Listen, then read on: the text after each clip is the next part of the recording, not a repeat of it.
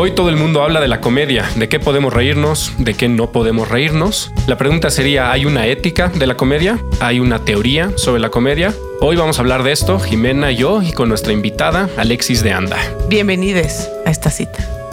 Estética Unisex, con Jimena Ábalos y William Brinkman Clark. Disponible en todos los lugares donde puedes escuchar un podcast. ¿Cómo están? Pásenle a esta cita de su estética unisex, donde hoy les vamos a enchular su comedia y su risa eh, con una invitada muy especial. Yo soy Jimena Ábalos, me pueden encontrar en Twitter con arroba Jimábalos. Hola, ¿cómo están? Yo soy William Brinkman. Pueden encontrarme como arroba William Brinkman con B de burro.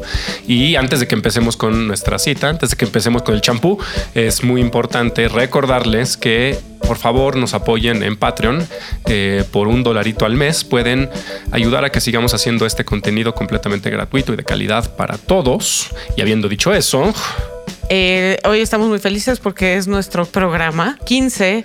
Quinceañera. Entonces, quinceañera y ahora... Este es nuestro, este programa es nuestra bajada por las escaleras eh, del brazo de Le Chambelane eh, con, ¿cómo se llama lo que con ponían abajo para- en el pelo. No, pero la madre que hacía humo. ¿La máquina de humo? No, porque se hacía con hielo seco, ¿no? Sí, Hielo con las seco, cubetas de hielo seco abajo y... No. Ignoren esto, es una construcción tremendamente patriarcal, por favor. y, y muy objetivizante, Muy. ¿no? Sí. Pero habiendo dicho eso, ya somos de sociedad, ¿no? Ya, eh, estamos debutando Ya- en sociedad con este episodio y para Ya estamos en- abiertos al comercio. Ya estamos abiertos. Conste que no lo dije yo. Sexual. Y, y, y como estamos estrenándonos en sociedad, hoy viene una invitada importantísima que nos viene a ayudar a platicar sobre la comedia y sobre la risa. Ella es Alexis de Onda. Conozcan más sobre ella. Hola, soy Alexis de Anda y soy una profesional de la risa. Me dedico a hacer stand-up comedy, soy actriz, escritora y muchas, muchas cosas más. Eh, pues queríamos hablar un poquito de lo cómico porque eh, Jimena y yo varias veces hemos tenido acuerdos y desacuerdos sobre qué es cómico, qué no es cómico, qué debe ser, qué no debe se ser, vale qué decir, se vale, qué no se vale decir. si es que algo se, No se vale no se decir. vale decir. Y, y ha- haciendo un poquito el- la investigación sobre, sobre este tema, uno se da cuenta que lo cómico normalmente es menospreciado en, en- en nuestra cultura. Es decir, en, en esta como dicotomía de lo serio y lo banal, normalmente las cosas serias tienen como mucho más peso, ¿no? Y hay que hacer cosas serias y ponte serio y la chingada. Y, y lo cómico parece ser como relegado a un, a un- a un segundo término de importancia. Pero eh, la persona con, con la que quiero que hablemos sobre la teoría de lo cómico es un filósofo francés de finales del siglo XIX, principios del siglo XX, que se llamaba... eh, eh, Henri. gracias, es justo lo que te iba a decir. eh, pronunciación Jimena, ¿cómo se llamaba? Perdón. Henri Enrique. Bergson. Entonces, Henri- Pero Bergson no es un nombre francés, entonces podemos decir Bergson. Vamos a decir Bergson. Sí. Entonces, Bergson, eh, Bergson decidió hacer un tratado que eh, es sobre la risa, ¿no? Sobre la comedia, sobre qué es lo que nos hace reír, qué es lo que, qué es la risa. Eh, y, y lo que trata de hacer es eh, tratar de hacerlo como lo más teórico posible. ¿no? El, el siglo XIX va a tratar de sacar como leyes, ¿no? De, de lo, de lo que tiene que ver con la risa, lo que nos hace reír, así. Y me encanta porque este tratado empieza diciendo eh, cómo podemos saber qué es cómico, o sea, qué es lo que da risa, qué es lo que nos huele a comedia, ¿no? Y eso me parece que la idea del olor a la comedia Sí, me encanta, o sea, me encanta, creo que sí ilustra un poco lo que queremos decir aquí. Exacto. Y, y- y en la primera parte ya teórica del libro, lo primero que va a decir como para recalcar esta importancia de lo cómico en nuestras vidas, pues porque él está decidiendo, es un filósofo acá chingón y está decidiendo hacer un tratado sobre la risa. Y lo primero que dice es como recordarnos, como siempre, en, en- en la historia de la filosofía o el pensamiento, muchas personas han hablado sobre la risa específicamente para decir que la risa es lo humano. No hay mucha gente que dice que el pensamiento es humano, el, el alma, lo que quieras, pero hay mucha gente que dice que lo, lo que es humano, lo propiamente eh, humano, es la risa. Y entonces eh, él recuerda que muchos filósofos han descrito al ser humano no como el animal que piensa, sino como el animal que ríe. Y a eso le añade Bergson. Ah, no, Bergson sí lo puedo decir bien, ¿verdad? Entonces a eso le añade Bergson. Eh, dice, no creo que sea decir, no lo dice así, estoy parafraseando, ¿no? Dice, no dice que, que debe ser el animal que ríe, sino el animal que hace reír. Es el único animal que puede hacer reír a, a- otras personas. Eso me pareció, me pareció todavía más bonito. ¿no? Entonces agarra lo que decían antes, el animal que ríe dice, y además hay que decir que es una función, ¿no? Hace reír a otros, a, a otras, a otros humanos, porque si crees que estás haciendo reír a tu perro, pues es muy tu pedo, pero, Pero es probablemente chistoso no se esté dice, riendo. si te hace reír tu perro es porque le encuentras humanidad. Y, y entonces, y tú No. te estás haciendo reír a ti Exacto. mismo, ¿no? Entonces tiene varias leyes que va haciendo sobre la risa, este Bergson, y de esas yo saqué tres que me parecen las más importantes y pensé que podemos jugar un poquito de juego de, de- de teoría y praxis. Entonces nosotros le decimos a, Alexis que dice Bergson y ella nos dice, pues sí, pues no, pues más o menos, este, sí me parece que está bien el señor. No, no, no estamos diciendo que, esté, que estés juzgando a, a- a Henry Bergson, pero dinos en tu experiencia más o menos si, si, si te late que, que le estaba atinando. Él claramente no era un cómico. No, y No, dice el- cosas que pues yo creo que podemos matizar aquí. Matizar. Y con Y la muy- ayuda de la experta. Y inter- muy interesante, y esto deben de saber lo que nos escuchan, él lo que estaba haciendo, las referencias que estaba agarrando, pues al final del siglo XIX, es un poquito el humor físico que está, eh, que está como poniéndose en boga, que según yo se traduciría en, en Chaplin y este tipo de personas, ese tipo de humor. Sí, que es como el vaudeville también, ¿no? El, el vaudeville que es este género francés. donde este, hay como una comedia de errores, pero unos personajes no saben lo que sabe el público y eso es lo que Exacto. genera comedia, ¿no? Entonces, comedia física y mucho le, le mama a Molière, ¿no? Este, se la pasa citando Sí. a Molière, Pero a Tartufo todo el paréntesis, tiempo. algo muy chistoso de él y que tiene que ver con muchas cosas que vamos a decir, es que las mujeres eran fans de Bergson y lo iban a ver a sus conferencias. Y entonces eso hacía que para el establishment de la academia seria, que obviamente eran puros vatos blancos privilegiados, le, les- le quitaba un poco de seriedad que, Que las mujeres lo entendieran. fueran sus fans. Entonces, pues, pequeño paréntesis, pero que es interesante. Me lo imagino perfecto, ¿no? Un güey diciendo después. así, un güey criticando a Bergson diciendo sí, pero pues las mujeres lo entienden. Le ¿no? gusta a las señoras, le gusta a las Debe señoras, ser banal, ¿sabes? Sí. ¿no? Entonces, primera regla, nos va a decir Alexis si sí o si no. Dice la risa, o sea, el reír y lo que causa la risa, este como efecto de risa, es insensible. ¿A qué se refiere con esto? Dice, no puedes reírte ni puedes causar risa sobre algo que apasiona, ¿no? Eh, pasión en esta cosa de, de algo que realmente te importa, algo en lo que realmente estás invertido. Si te apasiona completamente, no en el intelecto, sino en el ser, es algo que te, que- que te importa demasiado como visceralmente, no vas a poder, no vas a poder reír. ¿Por qué? Porque dice que la risa tiene que ver con el intelecto, tiene que ver con una lucha de intelectos o con una relación de intelectos. Y entonces él dice, en una sociedad de puros intelectos, la risa seguiría existiendo. Dice, pero no se lloraría. Sí, No o habría sea, llanto, incluso tiene una frase que dice, el mayor enemigo de la risa es la emoción, Exacto, la emoción. que a mí me parece muy interesante esta Es- discusión. me se hace muy bonito porque además lloraría es llorar de felicidad, de goce y de tristeza. Entonces dice, en una sociedad donde todos fuéramos solo intelectuales, habría risa, pero no habría llanto. Y en una sociedad de pura pasión, ¿sí? no habría risa. Nadie se reiría si todos fuéramos pura, en pura emoción, pero dura, o sea, chingona, ¿no? De mí. Y creo que aquí vas a entrar mucho el debate, ¿no? Si Sí. realmente puedes, eh, si realmente es cierto este postulado de que no puede haber comedia sin emoción o qué tanto es susceptible de inyectarle emoción, o sea, desde tu experiencia, incluso podríamos tener un debate sobre si no es realmente aislarse de la emoción, sino tomar perspectiva de ciertas experiencias. Exacto. Entonces- Entonces, Alexis. A la Bergson, amigos. A la O sea, Bergson, bien, bien. Ya estoy bien intimidada aquí con los profesores. Yo, yo nada más vengo con mis chistines y ustedes traen teorías de filósofos que yo ni conozco. O sea, te chance y ayuda hasta A para, el acto, ¿no? Entonces, regresando a la primera cuestión, era, la risa es una cosa del intelecto. Si, si hay emoción, no puede haber risa. Si hay emoción, dura. Ajá, o sea, si hay como un vínculo emocional fuerte hacia el tema que se está tratando en el chiste, ¿no? Te importa demasiado. No lo sé. No lo sé. O sea, creo que sí hay muchos casos en los que, por ejemplo, si yo hago un chiste sobre aborto y una mujer pasó por un aborto muy trágico, yo dudo mucho que esa mujer se ría del chiste. Si le importa mucho, o sea, si no, si no es algo que le haya pasado a ella, pero es algo que le apasiona el tema, No, yo creo que si, si te apasiona, o sea, si es un tema que te da mucho interés, es que la cosa del chiste es la sorpresa. O sea, el gran efecto de la risa es algo que te sorprende. Que eso también lo dice en cierta medida Sí, Bergson, ¿no? esa ahorita va a ser la segunda regla, sí. Pero, o sea, creo que es interesante y debemos de retomarlo cuando hablemos de, de un tema que yo quiero hablar, es de los chistes sobre violencia sexual. Este, ju- justo creo que hay cosas que, incluso habiendo sufrido violencia sexual, nos podemos reír. Sí, es que eso depende yo creo también de eso, el nivel de conexión emocional que tienes con el tema, o sea, con el concepto que se está tratando. Si es algo que tú no has superado o que realmente lo traes ahí, ¿no? Cargando como un lastre y cada vez que alguien habla del tema, tú empiezas a tripearte y te malviajas, probablemente no te haga reír. Pero sí, claro, la comedia es un juego intelectual, al final es como un juego de ideas.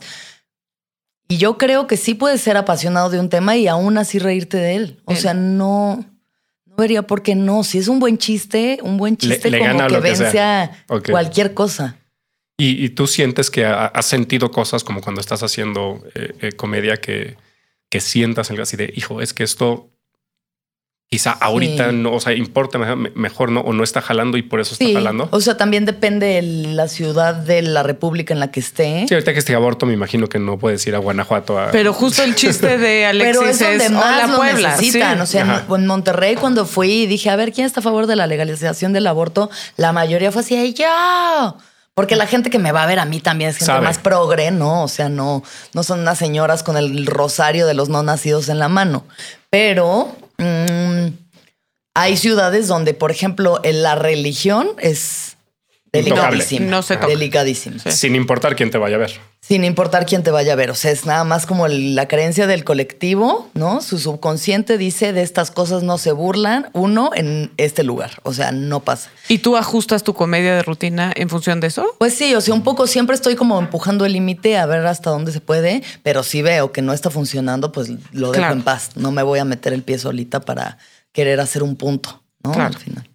A ver, segunda regla, que oh, lo tocó ahorita Jimena un poquito. Dice, la manera en la que percibimos la sociedad, en la que vivimos la sociedad es una combinación de lo orgánico, de lo vivo, de lo que fluye y de lo mecánico, lo que se repite. ¿no? Y creo que va un poquito a lo que decías de la sorpresa. Es decir, dice, la, la risa sucede cuando en algo que es muy mecánico, de repente irrumpe la vida y entonces te causa sorpresa.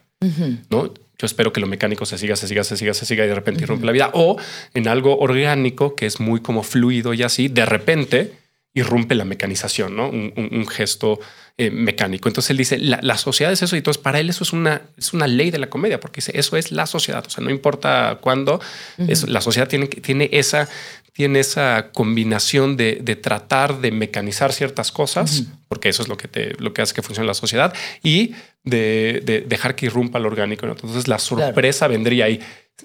¿Cómo ves eso como en tu preparación de chistes? Porque hablé con otras comediantes y entonces siempre el delivery y no sé qué y no sé cuánto, pero, pero Pero sí tiene que ver con el delivery también, porque lo que dice Bergson es cuando un cierto efecto cómico deriva de una causa, el efecto nos parece más cómico cuando la causa nos parece natural. O sea, sí, irrumpe, sorprende, pero a la vez hace perfecto sentido.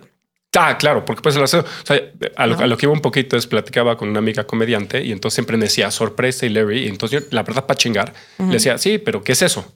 No, pues la sorpresa. Sí, pero ¿qué, qué, qué es eso? O sea, ¿cuáles, cuáles son las reglas? Y me decía, "Eh, a ver, deja de mamar. O sea, es, es algo que, que sientes, que haces y que, y que vas Claro. perfeccionando.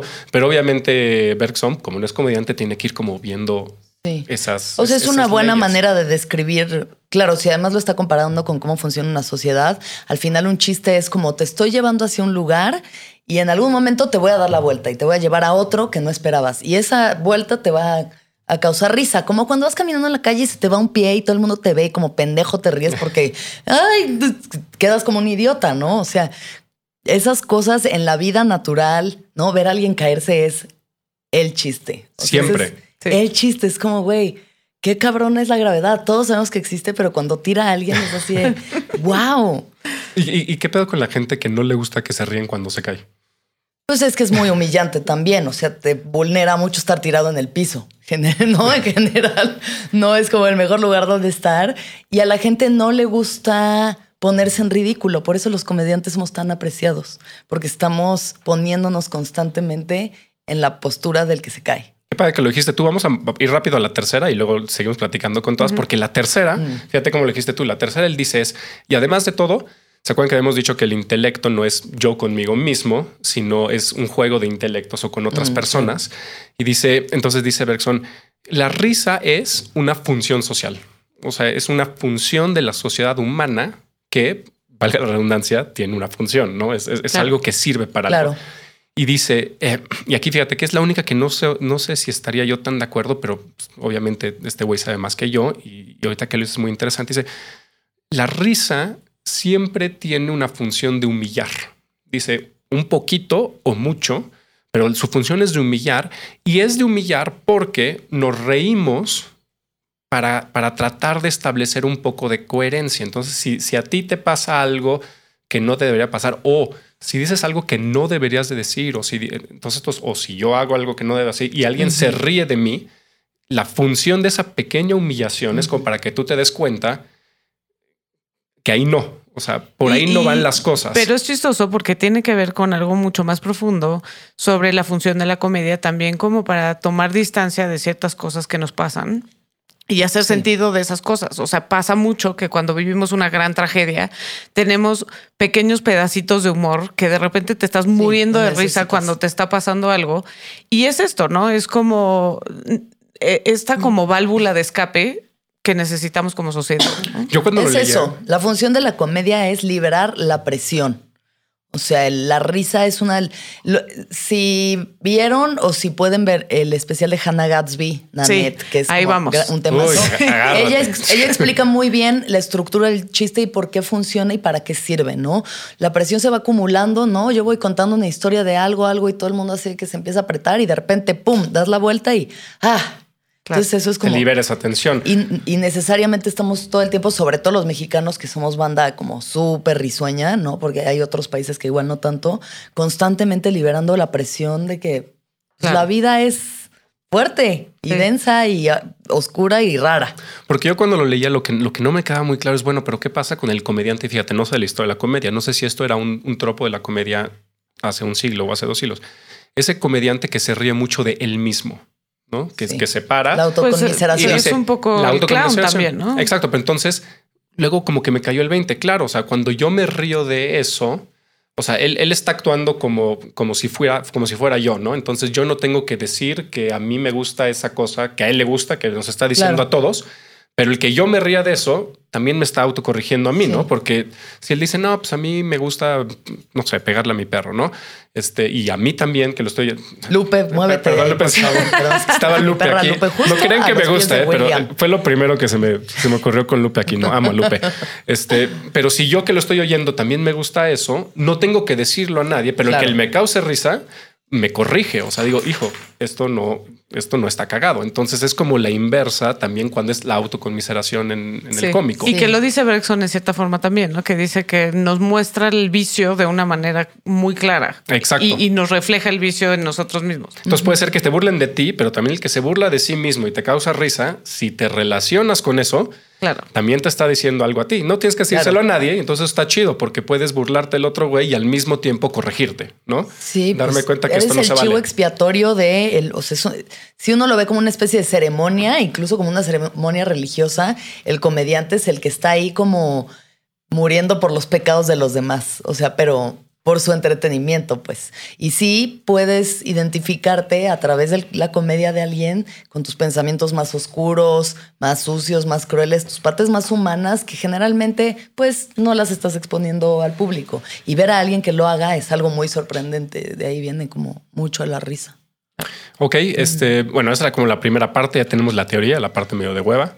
Eh, Pero creo que es muy importante que Alexis haya mencionado a Hannah Gatsby porque sí me parece magistral. William no es fan de, No, de a ver, Nanette. no digas Yo soy eso, ¿por qué dices ultra mega fan de Nanette. A ver, no digas y creo eso. que nos va a servir para di- dilo como discutir es. ciertos No, a ver, dilo como es. puntos. Soy muy fan de la primera mitad de Nanette. Ajá. No soy el fan del regaño ya vuelco. no te gustó. La parte No, no es que no me cagotiza. Exacto. No me- la es cagotiza ya no está Pero No es que tiene no me todo que ver con lo que estamos Sí, diciendo. sí, O sea, esta parte de cómo genera tensión para eh, hacer chistes, si te gusta. Claro. En el momento en el que ella te dice, ya no voy a hacer esto porque esto banaliza o hace que sea ligero algo que no tendría que ser ligero, ahí ya no te gusta. No, no me gusta la Y tiene promesa que ver de con ya la nunca, lo, de de ya la nunca lo voy a hacer y sí lo va a seguir haciendo. Ok, ok, fine. Pero bueno, Pero tiene que ver con lo que vamos a decir en nuestra segunda sección. pero por ahora una pausa. Además, ¿cuántas bandas no han dicho ya nunca más volvemos a tocar? Y ahí tienes a los caifanes 800 años. Cada vive latino ahí están los Sí. señores. No soy fan tampoco. No soy fan tampoco de que ellos digan ya nunca más. Ayúdanos a llegar a más personas y seguir elevando el debate. Conviértete en nuestro suscriptor en patreon.com diagonal antifaz. Por un dólar al mes tendrás acceso a contenido exclusivo y nuestro agradecimiento en cada episodio. Patreon.com diagonal antifaz. Todo el dinero que recibamos lo reinvertiremos en publicidad para incrementar nuestra audiencia y ser una comunidad más grande. Patreon.com diagonal antifaz. Elevemos el debate. Ya regresamos del champú y este vamos a la, a segunda parte que es lo bueno, que es comedia y ética. Solo antes les recordamos que al final del episodio les vamos a decir, incluida Jimena, que esto va a ser algo verdaderamente revelador, que, que, que no le debería de dar, porque a mí me vale madres, ¿no? Pero a ver qué dice Jimena, que no debería darle risa, que le dio risa, que, Ok, que sí. bits. Eh, Entonces, en comedia y ética, pues yo creo que la, la pregunta es la más importante. Vamos a empezar por ahí, ¿no? Es decir, hay cosas en una sociedad que no deben ser tocadas, de, de que no deben ser tocadas en la comedia, sí o no. Elabora, por favor, en tres páginas. Pero esto, perdón, después yo lo quiero aterrizar me sobre algo de vuelta en la prepa. Me está dando aquí un tremens. Mi truco, mi truco es esperar a que tú tomes todos los apuntes y al final copiar, pedirte copiar. Sí.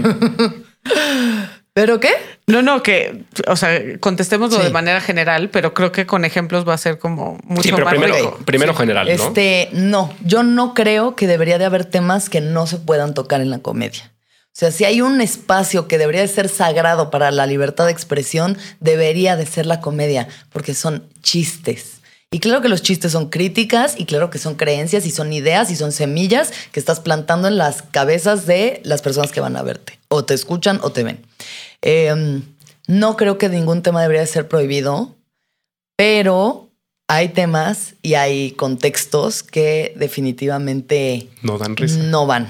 O sea, ahorita hacer chin- chistes sobre la violencia contra la mujer, o sea, tienes que saber hacerlo muy bien y probablemente ser una mujer para poder hacer un chiste de violencia contra la mujer. Bien. Si eres un hombre heterosexual, privilegiado, queriendo hacer un chiste sobre pegarle a tu esposa, solo en Monterrey da risa. Del país estaría así como... "Mm". Pero me encanta esto que estás diciendo, Alexis, porque estoy completamente de acuerdo. O sea, Mm. sí creo que hay cosas que depende de cómo se dicen, Sí. ¿no? Y eso me lleva como al tema de violencia sexual y si se puede hacer eh, chistes de violencia sexual, ¿no? Si es válido hacer los famosos rape jokes, ¿no? Que podrías decir, Claro. por una parte decir, pues sí, vamos a hacer comedia de absolutamente todo y justo en esta idea como de tomar distancia de ciertas experiencias que a lo mejor hemos tenido, que a lo mejor han sido dolorosas y cómo procesamos eso en esta idea de la válvula de escape. Pero por otro lado, podríamos decir que es un poco Hannah Gatsby, decir, Ya no. Esto no está chistoso hacer chistes de esto, ¿no? ¿Hasta Esa dónde está ajá, esa línea? Y a mí me parece muy interesante viendo incluso tu, tu especial de comedia donde hablas del acoso callejero, por ejemplo, ¿no?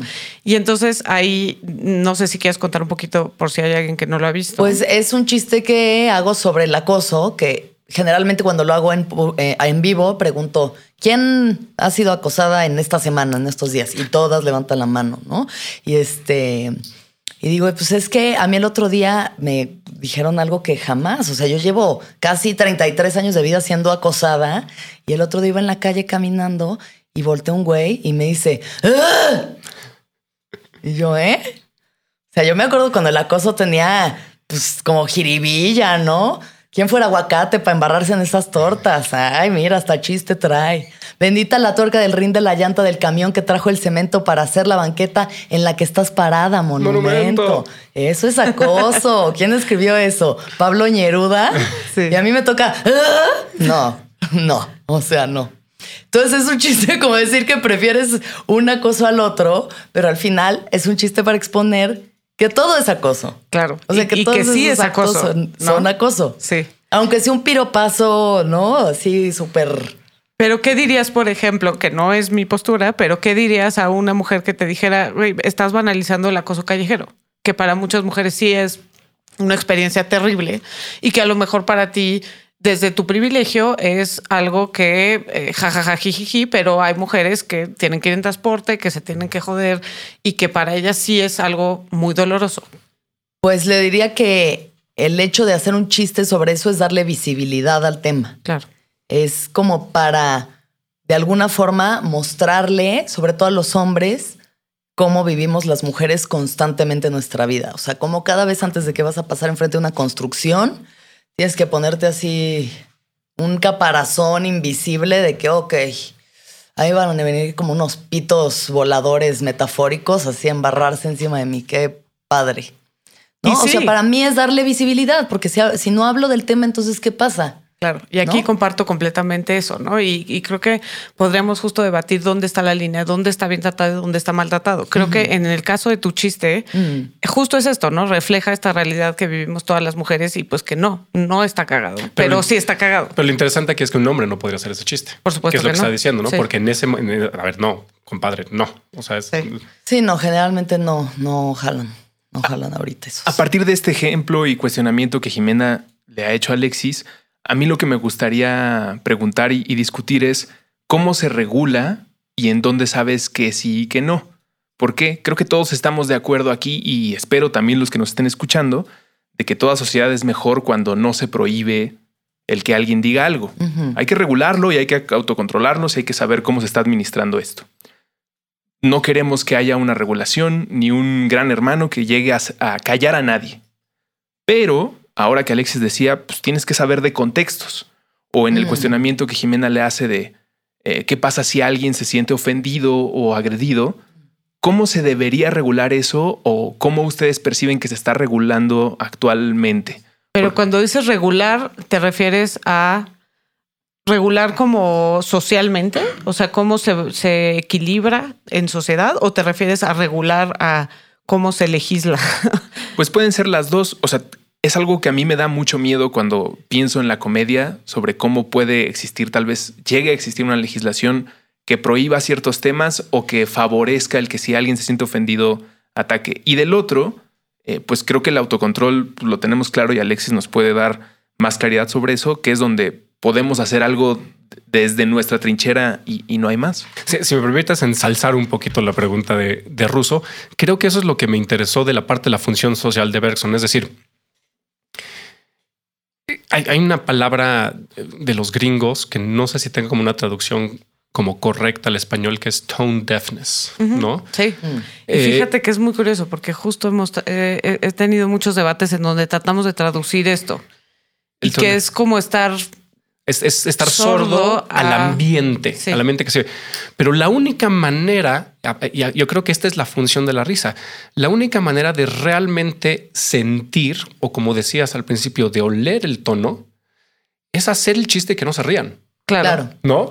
Si no lo haces de antemano, si te, se autocensuras, no. Entonces yo estoy seguro que hay mucha gente, hay, hay muchos comediantes, probablemente la mayoría de ellos hombres, que en los últimos cinco, seis o siete años se han empezado a dar cuenta que el, que el ambiente está cambiando y que hay chip, pero se dan cuenta porque probablemente hacen un chiste y la gente no se ríe o se ríe Y para menos. mí esa es la regulación Sí, que esa tiene que haber. Exacto. esa O es. sea, es y la libertad de expresión, yo lo digo muchas veces, o sea, la libertad de expresión significa que no te van a censurar. Todos estamos de acuerdo en que no queremos que se censure, pero creo que lo que sí se vale es criticarlo.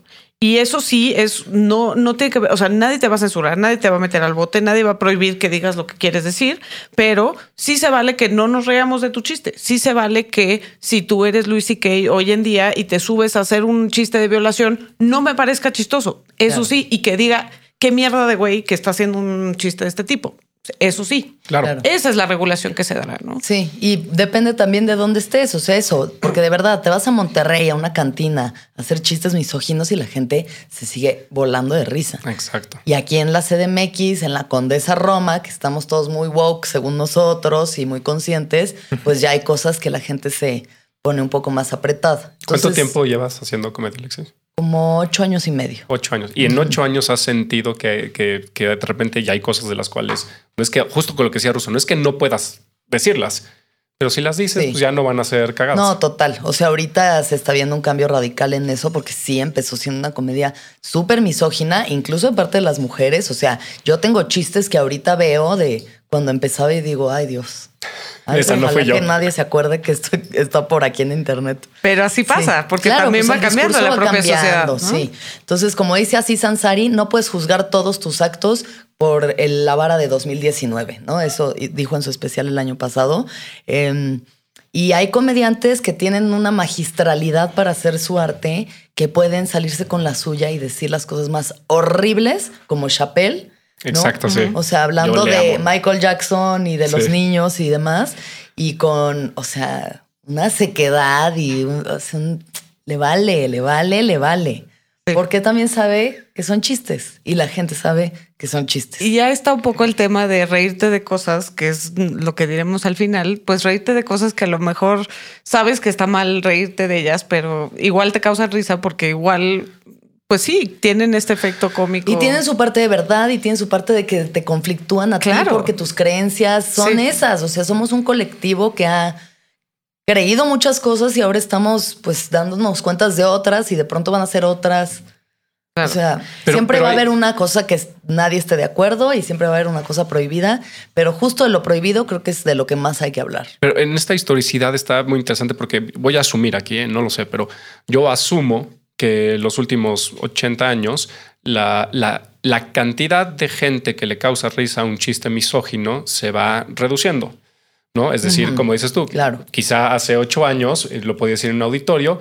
Ahora es un chiste que solo hago en, en- en cantinas, si es que lo quiero hacer, porque si no sé que, si no soy tone No va a jalar, ¿no? no va a jalar, Entonces sí. creo que ahí vas viendo históricamente lo que apasiona y lo que importa, porque a mí me gustaría pensar que hoy día, me gustaría pensar, no lo sé, no he visto a todos los comediantes, pero que a nadie, nadie en el mundo le daría risa un, un chiste de violación, un rape joke. Pero sí, ¿No? porque hay Sí. chistes de violación que, que- es más, creo que estamos teniendo más chistes de violación. ¿Sí? Y la razón por la que estamos teniendo más chistes de violación es precisamente lo que decía Alexis, que es que se está volviendo más visible y estamos notando ciertas dinámicas. pero de ¿no? violación, violación. Sí, pues O sea, hay- por ejemplo, hay un chiste que yo vi de una cómica que se llama Alexandra Howell y ella dice, eh, me, me acosté con un cuate y desde el principio fue una señal de alarma porque no quería usar condón, ¿no? Entonces, eh, no quería usar condón y pues yo como que dije, bueno, pues ok, vamos a ver qué pasa, no sé qué. Entonces me- me- nos acostamos en la cama y le dije, no voy a hacer nada si no es con condón. Y después el tipo insistió y dije, bueno, ok, sí, ¿no? Como en estas dinámicas de coerción y de violencia sexual tan terribles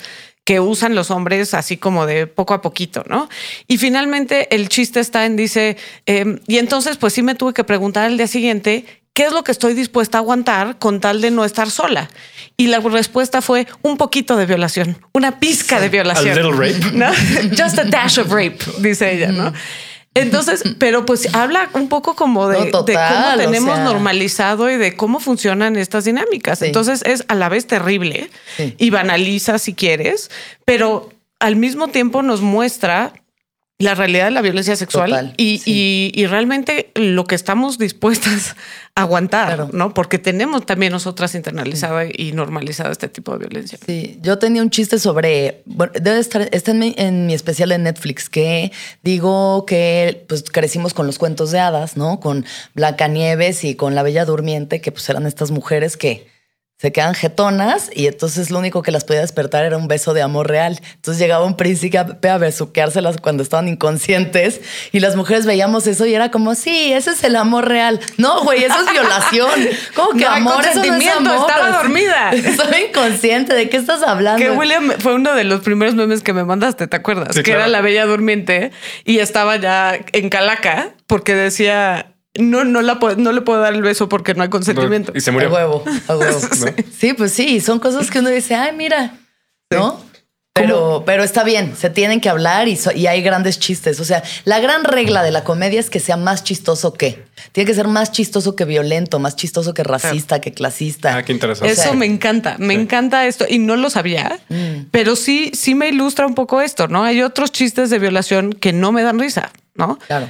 Hay otra cómica que hablaba de de no, no me acuerdo exactamente cómo era el chiste, pero decía algo así como ya no casten a guapos en las películas de violadores y de violentadores, porque pues obviamente no es verosímil que no quieras eh, tener sexo con. Brad Pitt, ¿no? O sea, como jajaja.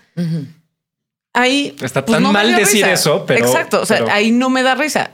Tiene que ver con mi propio Claro, con tus límite, quizás. sí.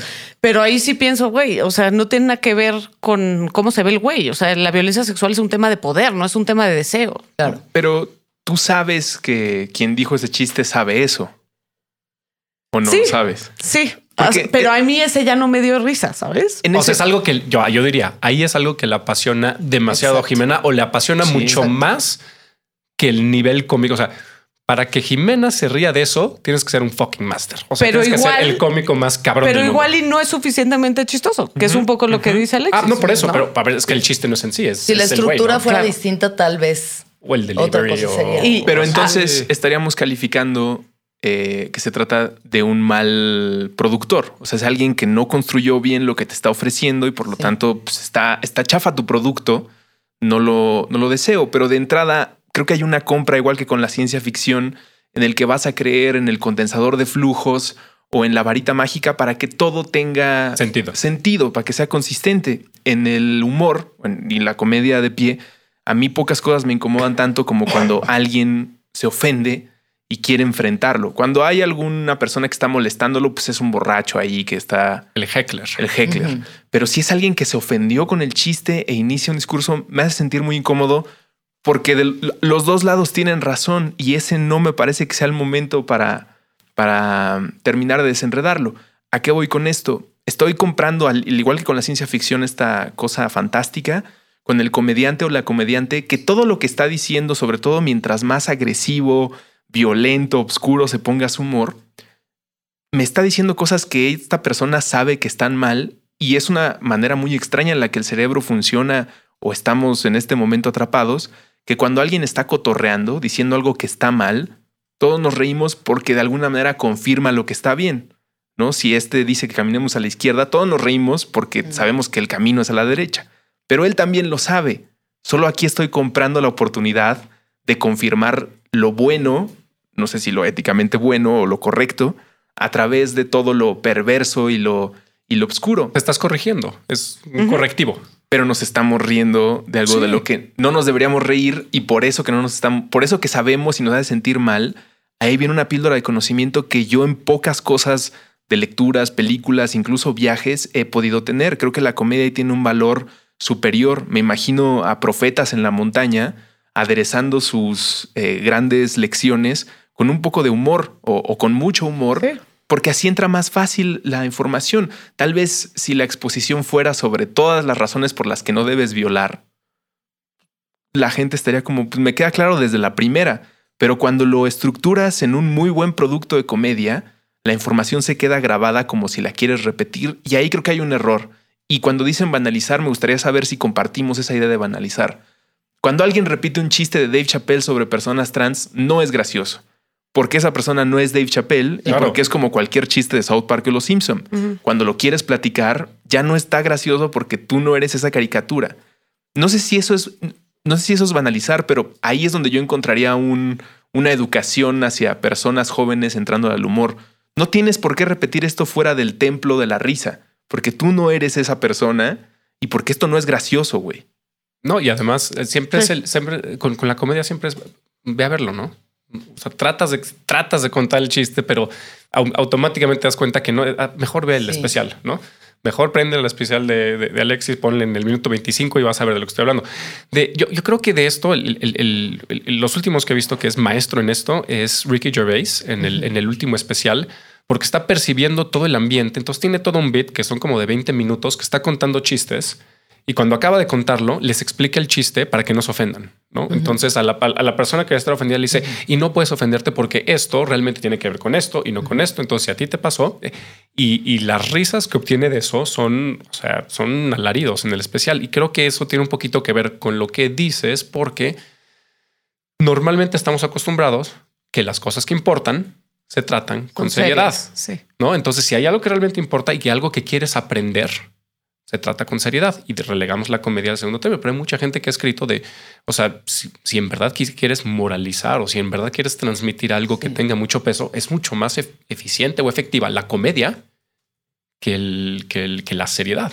Y ahí yo apelo al, a esto del acoso callejero que hace Alexis. O sea, justo creo que nos enseña mucho sobre las dinámicas del acoso callejero y es una especie de verdad que quizás no tendrías de otra manera explicándole a alguien, pues la neta sí es horrible tener que salir todos los días y cuidarme de este tipo de cosas.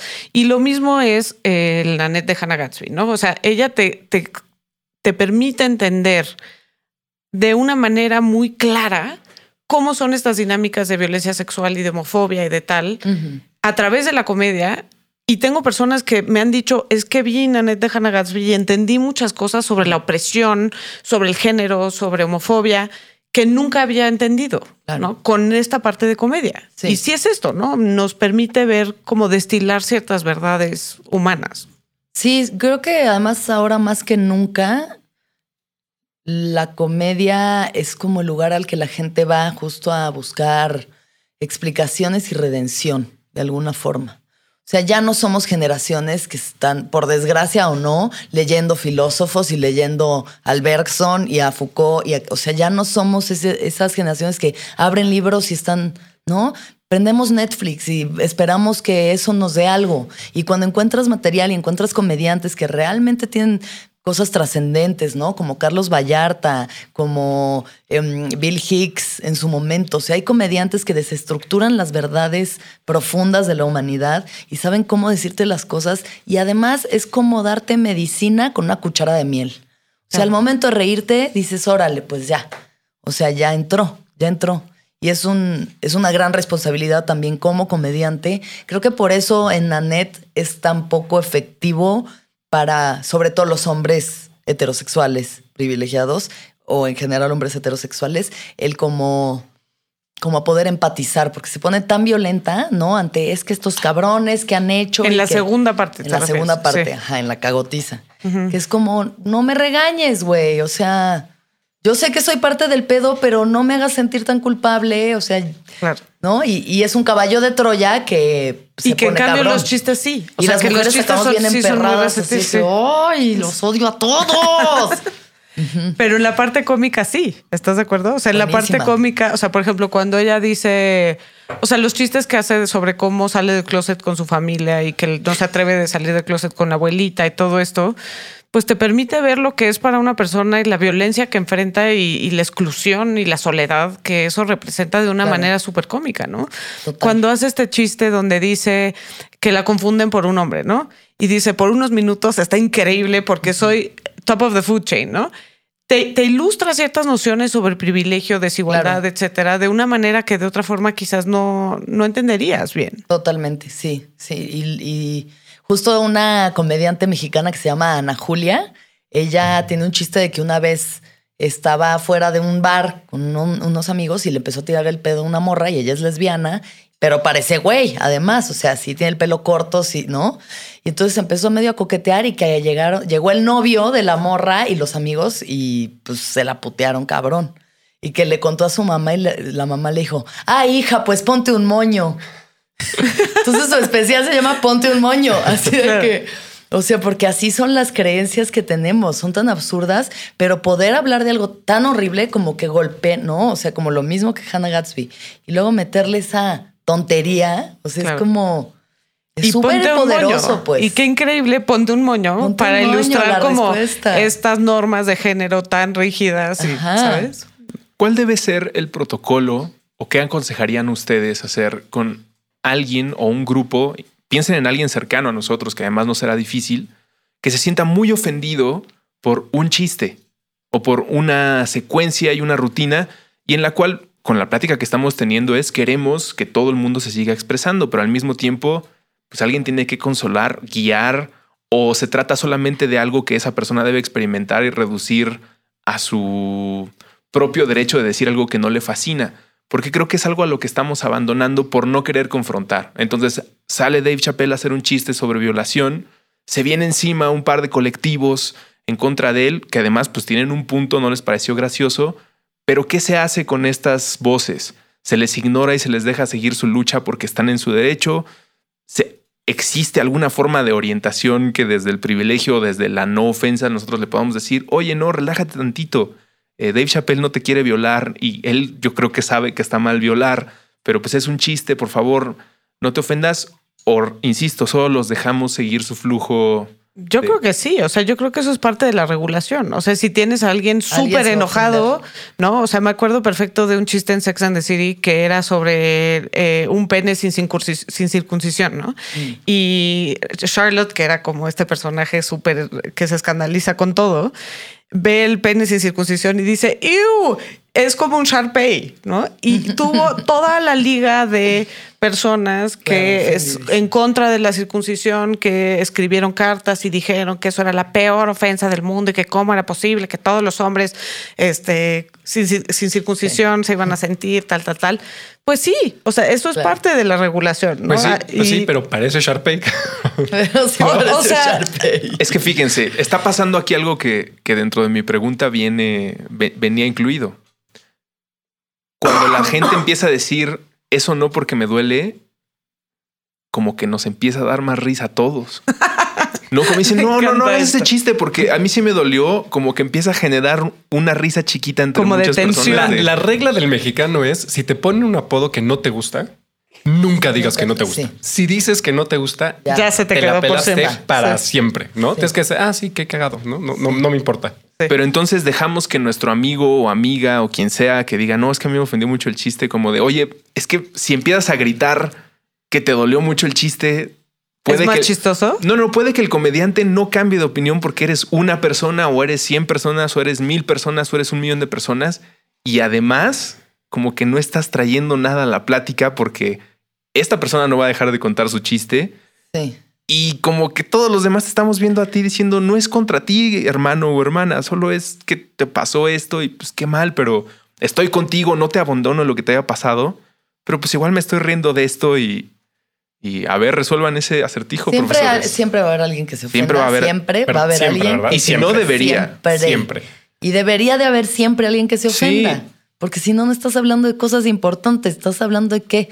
O sea, para eso hay comediantes como Seinfeld o como Alex Fernández, que hasta con Alex yo creo que la gente se ofende de algo. Sí, sí. Pero gente que es muy blanca, que hace chistes como muy feel good, que no hay, tan, no hay tanto en la línea, ¿no? Con su comedia.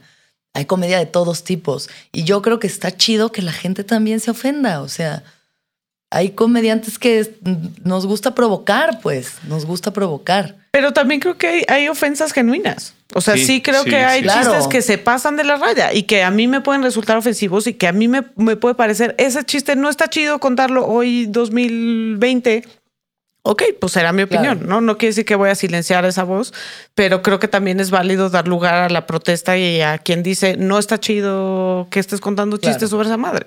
Pequeña anécdota, voy a echar de, cabeza a... Tengo un grupo de amigos que son, que somos bastante macho precarios y este, y yo lo que sí he visto, por ejemplo, los últimos 10 años es que hay chistes en el grupo que se dejan de decir sin que nadie diga, güey, eso está mal, sino simplemente dejan de ser chistoso porque, aunque seamos machos precarios, creo que casi ninguno del grupo, hay uno que sí, es tone deaf. Entonces, por ejemplo, los chistes de mamás, que son muy mexicanos, ¿no? Que tu mamá, que ya... Que la prestas, la tuya. Eso, ¿no? Que cuando teníamos 19 era puta cada tercer pinche chiste y te tenías que cuidar de qué decías porque si no te responden en tu mamá, güey. Me encanta esto, paréntesis, conocí a la mamá de William recientemente y no tolera que diga groserías al aire. Entonces esto es así como una joyita. ya pinches cálmate, mamá, no pasa nada acá. Este, y entonces, pero solito a lo largo de 10 años y se, dejaron de hacer esos chistes y como porque de repente decías otra vez, pues tu mamá, güey, como que todo no pasó de ja, ja, ja, a de ja, a de ah. ajá, y solito te vas dando cuenta que pues ya, que el chiste no pega, que es lo que dice Alexis. Que ya no es que ya no es cagado. Estamos en esa frontera. Me encanta este episodio y ojalá compartan quienes escuchen esto. Como en una trinchera donde los dos ejércitos están muy enfrentados y yo estoy en medio comiendo palomitas. De un lado, las personas que cada vez eh, encuentran otros con quien se ofenden dicen como, oye, a mí me está doliendo mucho el chiste que este güey está haciendo. Entonces ya armé una liga o ya existía una liga y este güey hizo un chiste sobre nosotros. Y del otro lado, comediantes eh, que están diciendo, a ver, ¿dónde es donde les duele más? Y ahí. Ahí es donde les está doliendo más. Ah, pues voy a hacer el mejor chiste que pueda sobre ahí, donde Que está eso la es costra. el dead baby joke, ¿no? El Dead Baby Joke. Que también Alexis lo hace cuando habla de aborto. Dice, bebés muertos, bebés muertos. Que sí, o sea, e- es como lo más sensible que puede haber. Claro.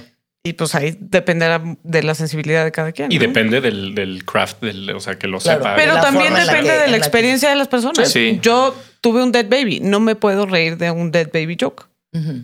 Pero dependía, yo sea, pensaría. yo, porque esa es mi experiencia. Claro. Y como dice Alexis, es algo que nunca voy a terminar de procesar lo suficiente Claro. como para permitirme la distancia de reírme de eso. Pero mi pregunta sería, dependiendo de la, de la finez de la persona que cuenta el Dead Baby Joke, te va a, no voy a decir sentir, porque eh, más bien eh, o sea, vas a sentirte menos afectada por el chiste. Menos que si atacada. es menos atacada que si es más crudo o mal hecho o así. Sí, sí. Sí, ¿no? O sea, no te va a dar risa, pero no es tan, no es tan crudo como alguien así nomás mamándosela diciendo algo completamente Claro. inapropiado, Claro.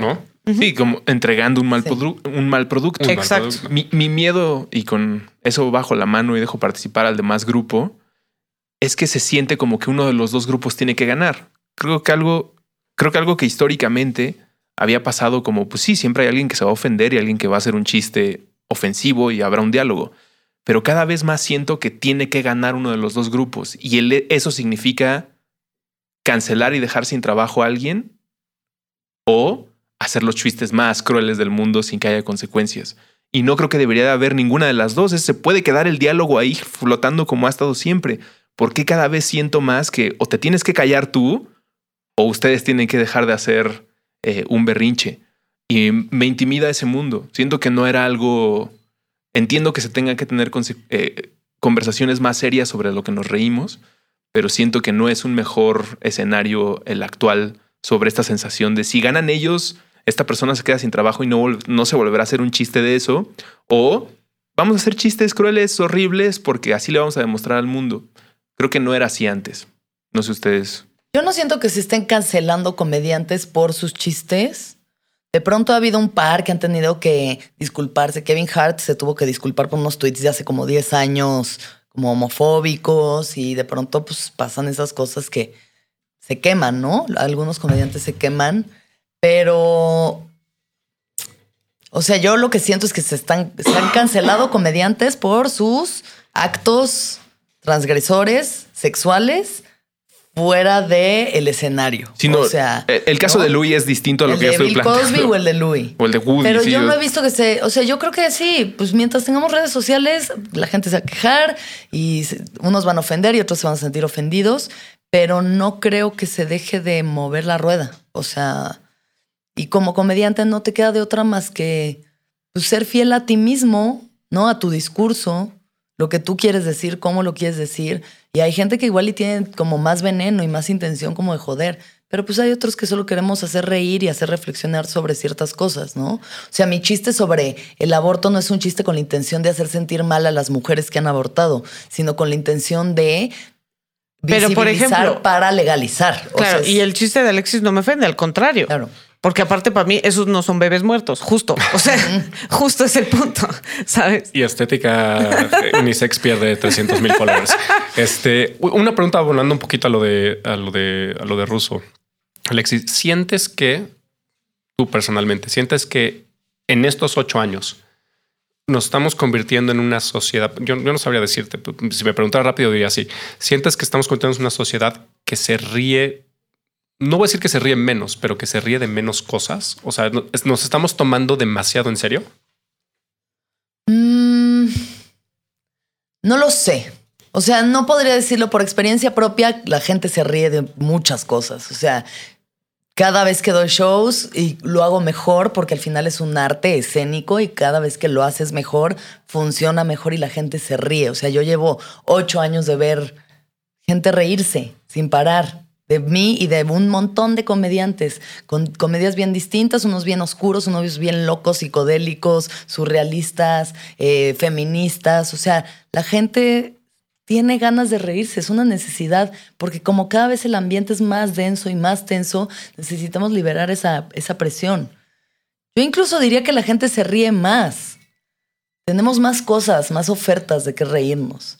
Antes teníamos Friends y como, no Y sé, ya. Héctor Suárez, ¿no? La carabina de Ambrosio y esas cosas, los polivoces, que era todo súper machista y súper homofóbico y bueno. Pero ahorita justo tenemos eso, hay más voces, hay más, como mujeres, por ejemplo, hay un, hay un, todo un ensayo de Christopher Hitchens que dice las mujeres no son chistosas. Ahí quiero ir yo en nuestro tercer segmento, empezando por este ensayo de Aprovechando. Christopher Hitchens en Vanity Fair. Bueno, a mí me encantaría hablar de esto que ya anunciábamos en la parte anterior, so- que empezar por el ensayo de Christopher Hitchens que se llama Why Women Aren't Funny, ¿no? que es una especie de provocación, pero que sí parte un poco de la idea de que las mujeres no son tan chistosas. Entonces, primero, o sea, bueno, preguntarte como cuál fue tu lectura, pero después sí quiero tal- eh, justo aterrizar sobre por qué tenemos esta noción de, que, las mujeres, no son chistosas. Pues bueno, Christopher Hitchens en ese ensayo parte como desde una premisa que por, una cuestión evolutiva, eh, el hombre necesita como ciertas eh, armas de atracción, ¿no? O sea, es el pavo real que tiene, el macho el que tiene el plumaje y como generalmente en el mundo animal son los machos los que tienen que armar un pedo o tener alguna cosa para... Entonces... Espérame, que- perdón que te interrumpa. O sea, es un ensayo en serio. Sí, ensayo, pero sí, es sí, una sí. provocación. O sea, el título es Provocation, pero sí, él lo dice con cierto grado de seriedad. O sea, Sí. ¿vas a ser el argumento que las mujeres no son chistosas? Sí, Sí. sí, sí. Wow, ok. sea, Perdón, es- perdón, perdón la interrupción. Continúen. como es el hombre el que necesita conseguir una pareja para reproducirse, y pues no todos los hombres son ni guapos, ni fuertes, ¿no? Ni, brillantes, aunque yo considero que ser chistoso es ser brillante. eh, muchos tienen eso, ¿no? La capacidad de ser chistosos, de hacer reír, y hacer reír es una cosa muy atractiva.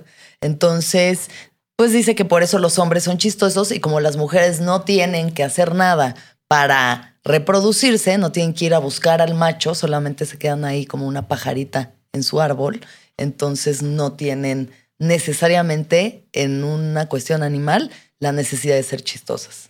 Que las mujeres chistosas generalmente tienen características muy hombrunas. ¿Y Así qué lo opinas dice tú él. de este ensayo? Mm, Porque yo, yo ya estoy lista para desmenuzarlo. claro.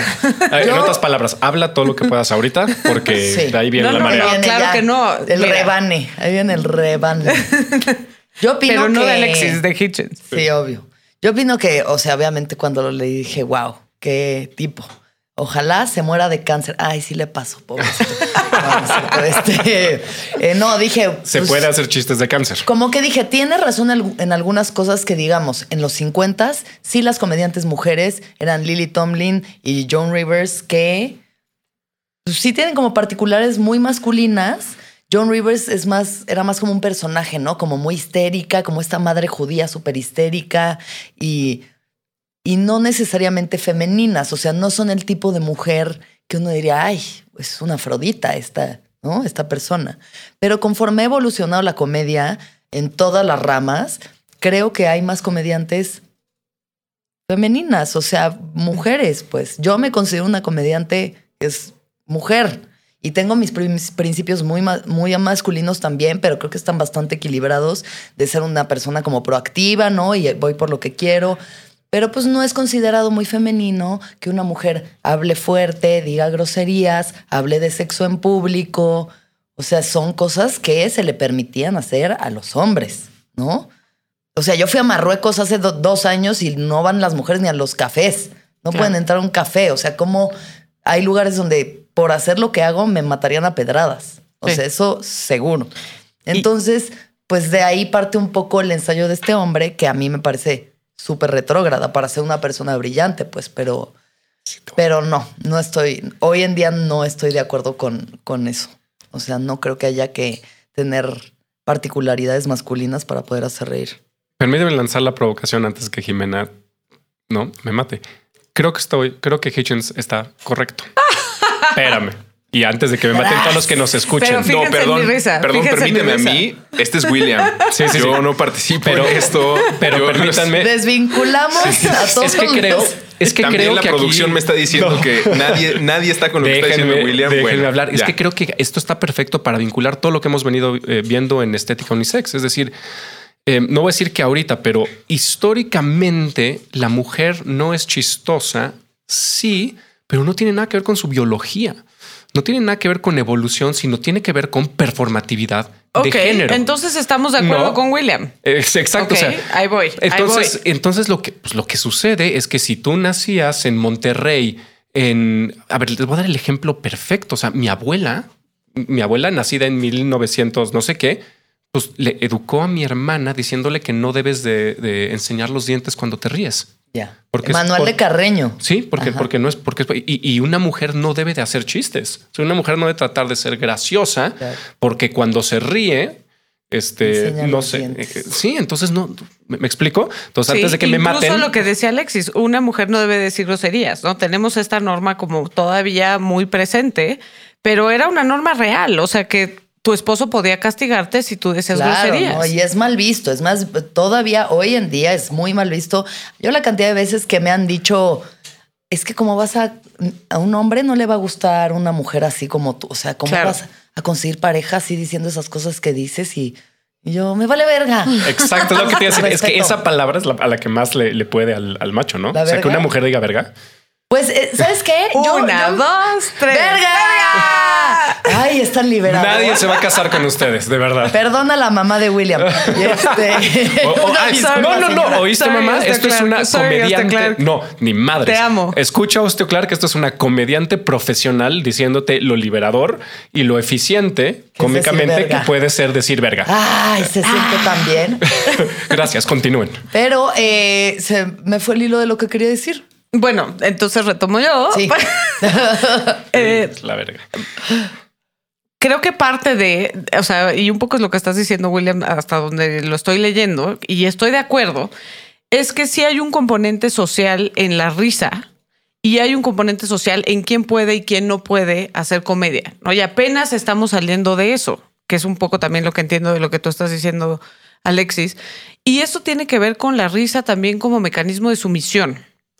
Hay un estudio de la Universidad de Maryland que nos dice que te ríes de alguien cuando esa persona tiene una posición de poder. ¿no? Y esto, por ejemplo, lo veo todo el tiempo en la universidad, que de pronto hay alumnos que me dicen, es que no es chistoso, pero me río porque es el profesor, ¿no? Claro. Entonces, hay ahí un mecanismo de poder a través de la risa, en donde como seres humanos expresamos, y esto tiene que ver también con cuestiones raciales, ¿no? Eh, expresamos eh, cierta sumisión con eh, risitas, ¿no? Pero son estas risitas que siempre están feminizadas, ¿no? Como el giggle, el jijiji, jajaja. Y en ese sentido, el hombre se construye como sujeto que licita risa y la mujer se construye como sujeto que debe de reírse, sobre- ¿no? claro, Y el hombre construye esa risa como una aprobación, ¿no? Entonces parte de lo que el hombre quiere es hacer reír a la mujer, pero no demasiado. No que se le vean los dientes, ¿no? Mm. Entonces me interesa esta parte y este estudio de la Universidad de Maryland lo que dice es, en realidad, las mujeres son igual de chistosas, pero los hombres se ríen mucho menos de los chistes de las mujeres porque existe esta dinámica de poder a través de la risa. Mm. Entonces, esa parte me parece muy interesante porque sí te tienes que reír en señal de sumisión, pero no te puedes reír demasiado. Y no puedes ser tú quien tiene el control del chiste. Claro. Entonces, en ese sentido, la pregunta es, ¿en qué medida hacer comedia es un acto subversivo, revolucionario, como mujer? Muy. Yo creo que muy. O sea, por lo que yo veo hoy en día con lo que estoy haciendo yo, o sea, mi gira se llama Putona, pero espiritual. La gente. O amo, sea, amo. Ajá. Por la República Mexicana, sí, que, que, Querétaro. Puebla de Los Ángeles, Putona, pero espiritual. Hola, Aguascalientes. Sí, o sea, y, y- y, pues sí, hay gente que le explota la tacha con eso y dice, no, espérate, ¿qué? O sea, ¿qué? Pero pues hay muchas mujeres y muchos hombres que los libera, los libera y, y de eso va. O sea, al final es eso, somos símbolos, somos símbolos y somos figuras que ayudan que los demás digan, a huevo, güey, claro que sí. Sea, claro que sí puedo ser así, claro que puedo decir lo que pienso, claro que me puedo reír de las cosas que yo quiero. ¿no? O sea, y como que sobre todo eso, para las mujeres no es como de, ay, tienes que ser cagadísima, es como de, güey, di lo que sientes, o sea, expresa lo que te pasa. De y verdad eso no es pasa en nada. sí mismo subversivo. Claro. Me parece increíble. Y me lleva también un poco a hacerte la pregunta de tantos años han sido, tantos siglos han sido invisibilizadas las voces femeninas, ¿no? Y esto tiene que ver con un esfuerzo más dentro del patriarcado para limitar las maneras en las que una mujer puede expresarse. Entonces, ¿qué tiene que ver con esto de las groserías y todo esto? Esto no, ¿no? Limitar las maneras en las que puedes expresarte, limitar las maneras en las que puedes, como tú dices, decir lo que piensas, ¿no? tener una voz. Ya que tenemos esta voz, o que estamos cada vez más teniendo acceso a estos espacios, yo veo en tu comedia y en comedia de otras mujeres un enorme valor agregado de el punto de vista de las mujeres que había sido silenciado durante siglos y siglos. Entonces, es un poco eso, ¿no? ¿Crees que hay una comedia como femenina o crees que hay algo que, que tú aportas desde tu experiencia que un hombre jamás podría eh, aportar? Sí, o sea, sí hay un movimiento no solo femenino, sino feminista en la comedia y hay grupos de, de comediantes, hay colectivos así que se asumen como feministas, en las morras que se llaman las estando perras, que hacen comedia feminista, o sea, ellas van a eso. Lo mío, aunque sí tiene obviamente una postura y hay un discurso y demás, no es como de que vengo yo aquí a tirar al heteropatriarcado. Ah. Pero sí es feminista. Pero sí, claro, o sea, sí lo es. Sí. Y también tiene como ese otro lado de que, ay, voy a hacer chistes de perreo. Y entonces los hombres dicen, ay, pues voy a ir a ver si le veo las nalgas. O sea, hay, es como el caballo de Troya al final. O sea, Maravilloso. Me todas las capacidades que hay para decir, güey, aquí estamos, estamos presentes y ya no nos vamos a callar y ya. O sea, ya, se acabó.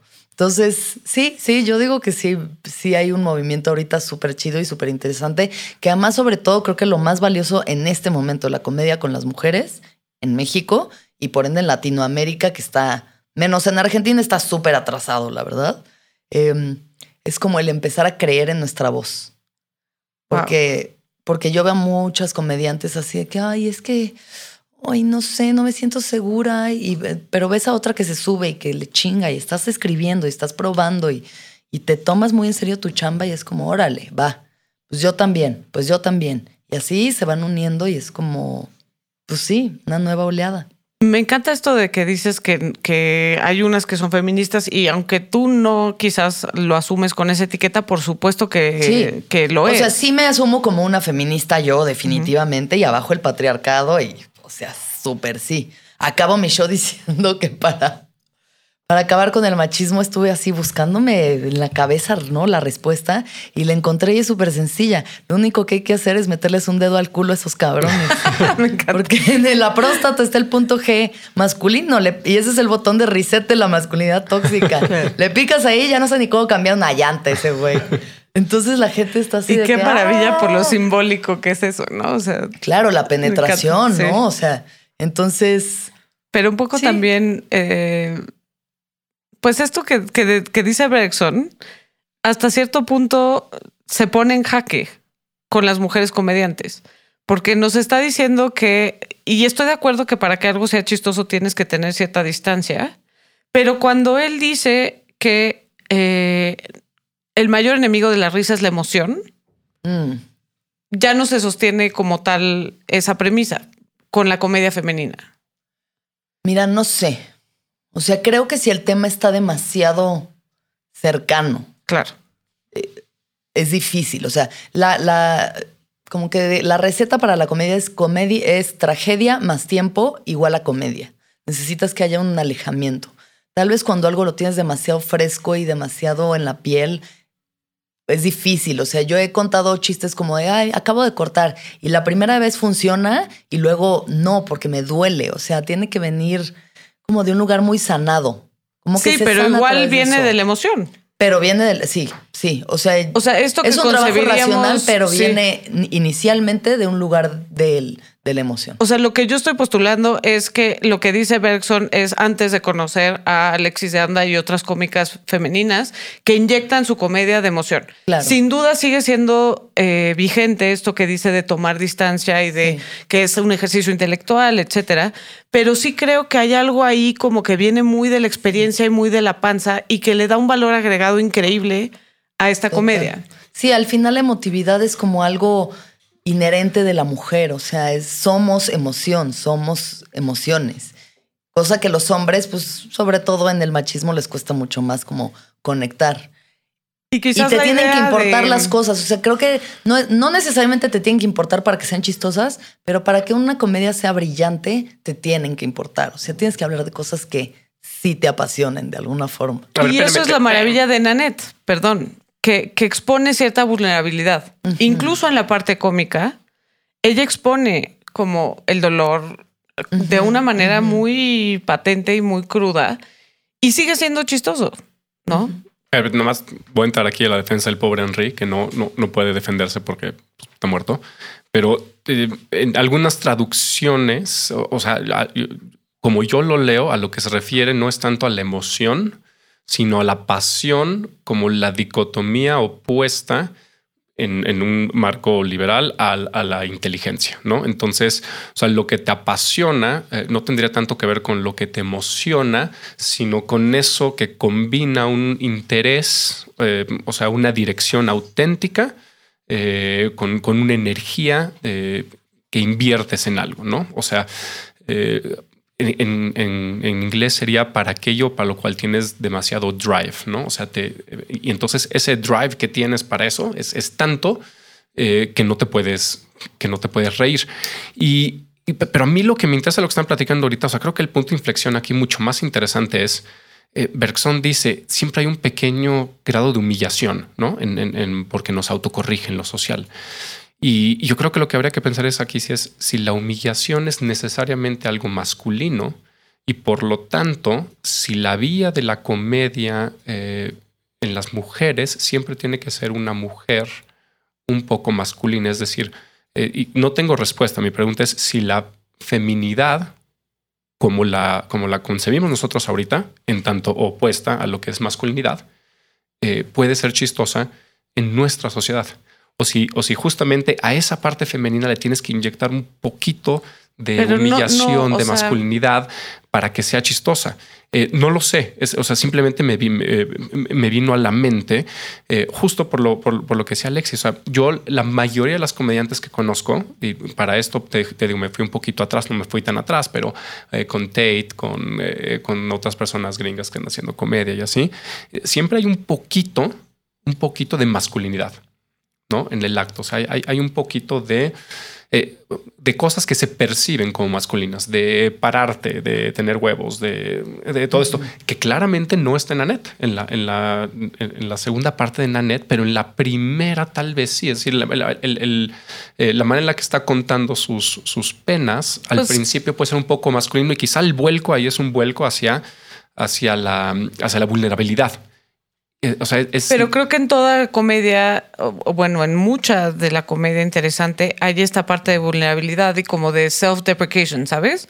O sea, creo que incluso ex- existe la tesis opuesta. O sea, creo que más bien lo, lo más molesto del ensayo de Hitchens es esta esencialidad, ¿no? Decir como que vuelve a los estereotipos de men are from Mars, women are from Venus, y entonces por un tema de evolución las mujeres tuvieron que hacer esto y los hombres tienen que hacer esto.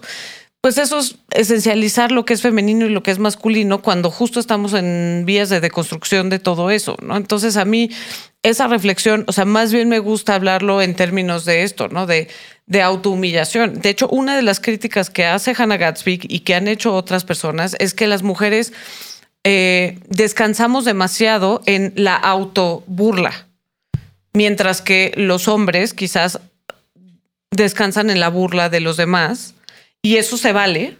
Las mujeres, por los estereotipos de género, por las normas de género, eh, cuando las mujeres participan en un roast, por ejemplo, se les, se les dice, no, pues es que sí se pasó, o sea, fue demasiado cañona. Pues sí, pero si un hombre hubiera hecho exactamente lo mismo, no hubiera sido esto, ¿no? Porque tenemos esta resistencia a la mujer que se burla, que tiene que ver con las normas y los estereotipos de género. Entonces, para ser efectiva, las mujeres recurren, bueno, esto es una crítica que yo he leído, no es mi propia crítica, recurren demasiado a este humor self-deprecating, ¿no? Y, y un poco lo que dice Hannah Gatsby es, paren, o sea, Sí. paren de, Sí. de tirarse de mierda a sí tirarse misma. para abajo. Pero, Yo lo hacía muchísimo, muchísimo. O sea, al principio de mi carrera y generalmente, o sea, y lo veía también mucho, lo sigo viendo, pero es como, como estas pedir permiso para poder ser chistosa, porque estoy sola, porque estoy gorda, porque estoy vieja, porque soy bien puta, porque entonces era como que todas estamos buscando excusas para, ¿puedo, ¿puedo hacer un chiste? Porque soy bien puta, yo creo que sí puedo. Y, por ejemplo, Sofía nunca, nunca ha sido así, ella nunca ha sido autoconmiserada, pero tiene también como una figura mucho más... O sea, ella es la punta de lanza de los comediantes en México y esa es una figura patriarcal dentro del esquema de las cosas. Eh, pero conforme ajá, fue evolucionando mi comedia y mi confianza en mí misma y mi madurez y demás, sí dije, güey, ¿por qué? O sea, este no es un mensaje de empoderamiento femenino. O sea, si tú te estás tirando para abajo para que la gente no se vaya a sentir intimidada contigo, es como, no está siendo congruente. Y de entonces fue como de, a ver, no, vamos a voltearlo, ¿no? En vez de burlarme de mí, me voy a burlar de todas las estructuras que me han querido mantener abajo. Claro. Pero no más rápido, porque no quiero que se malentienda. Justamente o sea, lo que está haciendo es una pregunta de segundo orden. Es decir, si yo me burlo de mí o si me burlo de alguien más, los dos son una burla. Y me pregunta si la humillación, la burla, sea de mí mismo o de alguien más, es algo que históricamente siempre se ha concebido como masculino. Yo y creo, ahí no entiendo ¿no? esa premisa. Yo creo que si ves humillar como el, el poner a alguien abajo, o sea, si el estatus de una persona queda bajo el de la otra, siempre hay un juego de valores en la comedia. O sea, alguien tiene que quedar arriba y alguien, o sea, tienes que tirar hacia algún lado para que o sea, sea chistoso. Mi pregunta es, ¿eso está contrapuesto al cuidado? No. No, no creo que tenga que ver. Pero además porque puede masculino. haber la autohumillación. No, pero es que eso es de segundo orden. O sea, Ujú. autohumillación y humillación del otro es humillación. Entonces, en un segundo orden, la humillación está opuesta al cuidado, sí o no. Digo, no tenemos tiempo para platicarlo, nomás que, Claro. que quería, quería No, no, dejarlo ya, ya ahí. estoy entendiendo tu punto de si ¿No? la humillación de los, o sea, la burla a los demás, O de mí mismo es un acto masculino. pero es que ahí yo sí creo que hay mucha diferencia entre, y, y está relacionado finalmente con lo que dije. Se vale que las mujeres, o sea, se sigue castigando hasta cierto punto que las mujeres se burlen de los demás y por eso recurren a burlarse de sí mismas. Y lo que está diciendo Alexis es a la goma, rompamos esas reglas. No, no, no, sí, sí, sin duda. Nomás Creo estoy que diciendo la humillación no tiene que ver con géneros. O sea, yo creo que eso es parte de. que, que era mi pregunta. O sea, si ya en un segundo nivel es algo, por ejemplo, que se opondría a el cuidado. No lo sé. Este, pero, o sea, me, me vino, me, me vino a la mente un poquito esa, esa, esa cuestión. No, yo no lo creo. Yo creo que la humillación es un recurso que utilizan todos los seres humanos para ponerse ajá, arriba del otro o para como tener control de las cosas. Pero en ese sentido sí puede ser un recurso masculino, ¿no? O sea, obviamente no masculino, esencialmente hablando, no es algo esencialmente Sí. masculino, sino que es algo que nosotros hemos puesto dentro de la, de la performatividad masculina. Y le oponemos Sí, en la performatividad eh, eh, femenina el cuidado, Claro. ¿no? El cuidado Y eso es interesante, eh, por ejemplo, este video que circuló este fin de semana en redes sociales, donde una maestra le, ha- no sé, le hace un chiste botella. a una niñita y- que tiene que ver por una botella y después la moja toda, ¿no? Y la gente estaba indignada de que hubiera hecho esto esta maestra. Me pregunto si hubiera sido lo mismo si hubiera sido el tío o el hermano o Por el supuesto primo, que no, claro, porque ella porque tiene hay que esa cuidarlo. expectativa. O sea, pero también tiene que ver con esto que dice Alexis, o sea, como de que ella eh, tuvo que decir también, sí se vale la burla, ¿no? Pues bueno, vamos a despedirnos con, con, con esta plática que les prometimos. Pero antes, perdón que me tarde ruso, pero antes necesito hacerle más una pregunta a Alexis porque me da mucha curiosidad. Eh, en un ámbito personal, ¿tú has sentido que como mujer afecta tus relaciones personales, ya sea amorosas o, o, o no, el ser chistosa? El ser una persona que es Quiero, o sea, sí me parece interesante la pregunta, pero quiero que nos preguntemos si le haríamos esta pregunta a un cómico hombre. Por supuesto que no. Por, por eso lo estoy haciendo. Ajá. Y, y- y quiero saber su experiencia personal. Por eso dije en tu experiencia personal, no como regla. Lo entiendo, pero eh, el hecho de que siempre tengamos este tipo de preguntas es, es como cuando le preguntan a las actrices cómo le haces o a una ejecutiva, pareja. exacto, una alta ejecutiva, ¿Tienes cómo pareja? balanceas tu vida. A ver, Es que ¿sabes? creo que- a un hombre no le preguntas esas No, cosas. pero yo o sea, creo que creo la que hay un pregunta- sesgo de origen detrás de la pregunta. No, yo creo que la respuesta es muy valiosa. Por eso tengo No, que seguir estoy haciendo la completamente de pregunta. acuerdo. Quiero oír la respuesta, Sí. pero creo que hay un sesgo en la pregunta. Ah, claro, sí. Bueno, sesgada como es, eh, afecta mis relaciones en que me da poder sobre muchas cosas. O sea, el ser chistoso te da poder. Es un, es una, es casi como un don, como una poder mágico, pues, hacer reír a la gente. Entonces es algo muy atractivo, es un arma de doble filo también porque puede ser muy intimidante. Eh, definitivamente no todos los hombres llegan así a mis pies. Aunque lo sientan porque es muy intimidante, es una figura como mujer muy intimidante para la masculinidad frágil y tóxica que se vive en este país. Pero pues por eso yo salgo con hombres muy chidos que están reprogramados, que no se sienten intimidados por el éxito del otro. Y para mis relaciones fuera de las relaciones de pareja, que también funciona muy bien porque yo, yo salgo con gente que tiene el mismo sentido del humor que yo. Una ventaja. O sea, es claro, es que mejor que estarse cagando de la risa todo el tiempo. Y en el resto de mis relaciones es lo mejor que me puede pasar porque es estar generando risa constantemente. Claro. Y poder ayudar a la gente en momentos bien difíciles y bien densos, liberándolos con un poquito de risa. Entonces, todo bien con la risa. Bueno, entonces ahora sí. Pero no, no, no. O sea, quiero comentar sobre la pregunta y sobre por qué hice este bemol antes de que. sí, no debe aparecer como natural. Me parece muy. No, no, me parece muy interesante esto. O sea, que se formule la pregunta en sí sobre si es algo que puede resultar intimidante. Nos habla muchísimo de que sigue habiendo esta dinámica patriarcal en donde la mujer tiene que ser un ser sumiso que se ríe, que valida los chistes del otro y no quien hace esos chistes. ¿no? Entonces, sí me parece muy valiosa la pregunta en el sentido que ilustra esto, ¿no? Y me acuerdo cuando Hillary Clinton se rió en un programa de tele y que le dijeron así, es una bruja malvada, tal. O sea, la forma en la que fue sancionada. Eh, eh, para todos los partidos políticos, ese acto de risa descarada, abierta, etcétera, nos habla también de esto, ¿no? ¿Por qué una mujer que hace comedia podría ser intimidante? Quiere decir que el patriarcado está vivito y coleando. Vivito y coleando. Y Hillary nunca se recuperó, ¿eh? porque de, ese momento en adelante la veías y, no sabía cómo. no sabía, estaba trabada, no sabía cómo reír, ¿no? Entonces ya se le notaba como cuando, hijo, como máquina, ¿no? Y le decían, es una máquina, tienes que reírte. Y entonces le salía esta risa poco natural y, nunca se recuperó de eso, ¿no? Hillary. Pero bueno, eh, aterrizamos sobre nuestra promesa. Sí, pero que empiece ruso.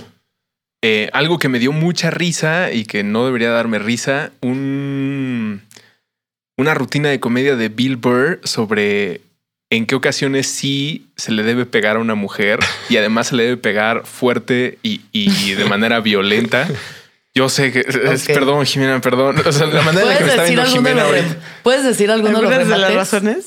Yo no me voy a desmarcar de ti. yo te apoyo, Ruso. Entiendo por qué te reíste. No, pero quizás está chido y yo también me hubiera reído de esto en la medida que ilustra cómo esto de verdad hasta los setentas en México era permitido. El correctivo, claro. Sí.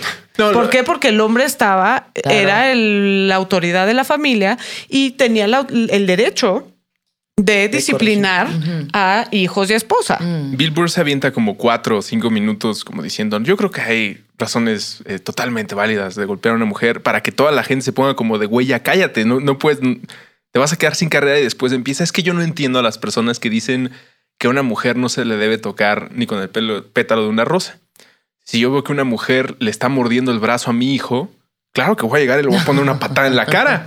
Como no, no me interesa si es mujer o es un hombre. Si veo que está este, acuchillando a mi abuelo o a mi abuela, pues voy a llegar. Claro, pues sí, son razones válidas. Sí, Entonces, pero de ahí se avienta una lista que empieza a ponerse más, más truculenta. Entonces, eso me da pena que me dé tanta, tanta, tanta risa. Pero probablemente también me daría risa y tampoco me parece tan nefasto, ¿sabes? Porque eh, él busca una, una, busca provocar una reacción por parte del público que justo es lo que queremos. Decir, no, esto ya no está chido. O sea, esto sí, pues sí, obvio, pero esto ya no. Te lo mando y, y, veanlo completo para ah, no ser el güey que trata de repetir una rutina, pero, pero sí me dio, me hizo sentir muy incómodo el que me diera tanta risa eso. Me voy, a, ser, yo para que cierren Jimena y, y Alexis. Pero este perdón, solo quiero comentar sobre esto que a veces es una provocación justo para que el público reaccione. Y eso también me parece muy valioso, que es un poco lo que tú haces en tus clases, William Brinkman. Cuando le dices, pregúntele a su amiga más tonta y las chavas reaccionan y te dicen, ¿y por qué asumes que es amiga y no amigo? ¿Sabes? Esa mm. reacción mm. es interesante. Lo que estás diciendo es una tontería, pero es para que ellos te digan eso. Ana Sofía Iñaki, que les mandamos saludos. ¿No? Ligero. Perdón. Iñaki Este- tenía que ser. Sí, ¿verdad? Siempre Sí. son Iñakis, Jeros. Santi, San- Mateo. bueno, Mateo, Santis, Santis ¿sí? y Mateos. Este, saludos a todos. Yo, Saludos. yo obviamente me río de todas las cosas que son inapropiadas, entonces no voy a decir ninguna de esas. O sea, Chappelle. No, pero alguno que te haya Uno, hecho uno. sentir como no, de, oye, no, esto- Por eso, o sea, Chappelle, Luis todos, todos, todos me río. Soy muy inapropiado. Pero a mí casualmente lo que más me hizo sentir mal, pero bien de reírme, es un comediante, eh, me parece que es escocés, que se llama Daniel Sloss que está en Netflix y me pareció muy inapropiado porque Daniel Sloss hace chistes sobre su hermana muerta. Él tiene una hermana que se le muere y yo también perdí un hermano. Entonces, cuando está hablando y además echa un beat de, de media hora su hermana y, y cada que se y cada que la gente, o sea, habla su- sobre su hermana muerta y la mitad de la gente, como que cuando hace un chiste con el punchline, dice, oh, y se voltea y les dice, güey, es mi hermana muerta, no su hermana muerta. Sí. Si yo me quiero reír y hacer chistes de eso, ¿quién chingados son ustedes para estarme diciendo que, que ¿quién son ustedes para estarme diciendo que, que no debo de hacer chistes ni reírme de eso? Y es brillante. Y yo, con hermano muerto, que también debo aceptar. Luego yo hago chistes sobre mi, sobre mi hermano como para aliviar las cosas cuando, cuando, cuando tengo que platicar de él. Pero verlo y que me hiciera reír fue así como, hijo, no me está riendo de esto, pero me está causando eh, mucha risa. Él es muy bueno, ¿eh? además. Daniel es-. Y es- está en Netflix. Está en Netflix y es muy bueno. Sí, se los, se los recomiendo, al menos de que tengan hermanos muertos, en cuyo caso no. O no, sí, no sé, o sí, o sí. si quieren, ya depende de ustedes. Yo pues ya lo dije, dije que me, me causa gracia algunas eh, chistes de violencia sexual, entre ellos el de Alexis sobre acoso callejero. Pero, por ejemplo, eh, Sarah, Sil- Sarah Silverman tiene un chiste donde dice, este, me violó un doctor. Y eso es muy agridulce para una niña judía. O sea, ese tipo de chistes, pues sí, me dan risa. ¿no? Increíble. es increíble. Hay un chiste de, de, de otra comediante en donde habla de, de que ha habido muchos, eh, se llama Nicole Lampanelli, me parece. Y Lisa ella habla. Lampanelli. Lisa Lampanelli, Lisa muchas gracias. por- No sé por qué se, se me mezcló el nombre. Rudísima. Pero ella habla, rudísima. ella tiene un chiste donde dice, eh, he leído mucho en el periódico que hay muchas violaciones de chavas que salen a correr. Entonces, pues ya por eso no salgo a correr, porque cuando has oído de un violador que ataca a una que está comiendo chetos viendo telenovelas? Entonces, ¿sabes? O sea, ese tipo de chistes sí. Y son terribles porque entiendo que banalizan la violencia sexual, pero también nos hacen ver lo común que es en nuestras vidas y en nuestras historias este tipo de violencia. Entonces, no me siento mal de reírme. Yo, bueno, para, o sea, hay dos, dos comediantes que para mí son como vacas sagradas de la comedia, que son muy políticamente incorrectos, que es Doug Stanhope. Doug Stanhope tiene todo un beat sobre cómo ayudó a, cómo asistió a su mamá para que se suicidara. Eh, súper, súper hardcore, muy cabrón. Pero tiene otro en el que está, es alcohólico, claro, o sea, pero así de esos que ya dices ni cómo. Y entonces, como que en un momento se está riendo la gente y dice, perdón, me voy a echar un poquito de chistoso en la boca. Entonces le cedo así un trago de chupe. Y dice, "Di- Dios se murió por sus pecados, yo lo estoy haciendo por su mero entretenimiento. Porque ya quiero ver así a la gente, los cristianos leyendo su Biblia. Pero si oyen un güey del otro lado del cuarto hablando de cómo se cogió una niña con parálisis cerebral, pisándole la cabeza, yo creo que hasta Dios mismo llegaría en una cruz, así saltando. Oye, ¿qué? ¿Y le gustó? Y ese chiste a mí, cuando lo vi, así me volvía loca, loca, loca. Ahorita digo, híjole, qué fuerte, qué fuerte. Pero si lo veo, Te da risa. me da risa, me da risa. Y el otro es Bill Hicks. Todo, todo, todo lo que ha dicho esa persona es, es Bueno, brillante. pero él no nos da pena, él es nuestro.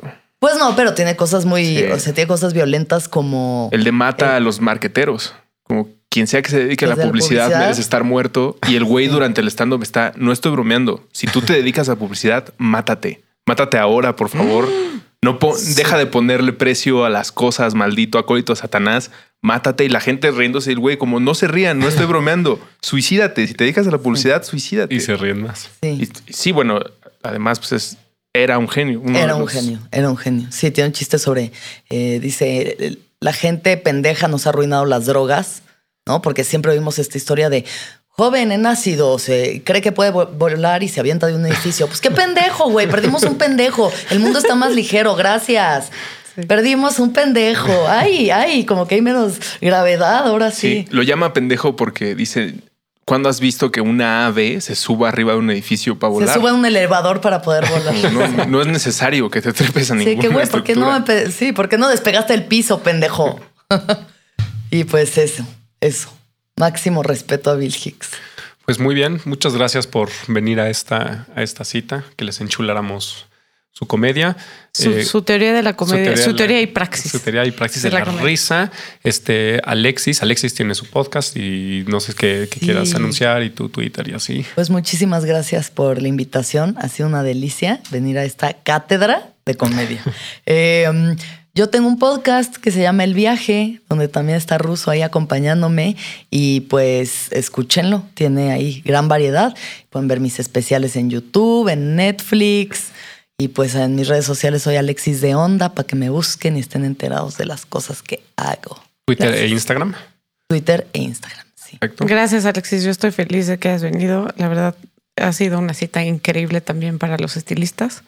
Eh, y pues también nosotros nos pueden buscar en redes sociales, nos pueden comentar, criticar, eh, decir qué se les antoja que, que discutamos en próximas citas. Eh, Yo soy arroba jimábalos con J. Yo soy arroba William Brinkman con B de burro y como siempre a mí me toca decirles que no sean culeros y donen en Patreon. ¿No? Cuesta menos que lo que te cuesta una cuba en el Sanborns y con eso puedes estar ayudándonos a seguir produciendo contenido de calidad y que sea gratuito para todos Sí. y que nos pueden encontrar ahí en Patreon, en Spotify y en Apple Podcasts. Y qué chido que hoy estuvo Ruso platicándonos más. Sí, hoy venía, hoy venía con ánimo. Gracias por escucharnos. Oímos en la próxima cita. Estética Unisex. Con Jimena Ábalos y William Brinkman Clark. Disponible en todos los lugares donde puedes escuchar un podcast.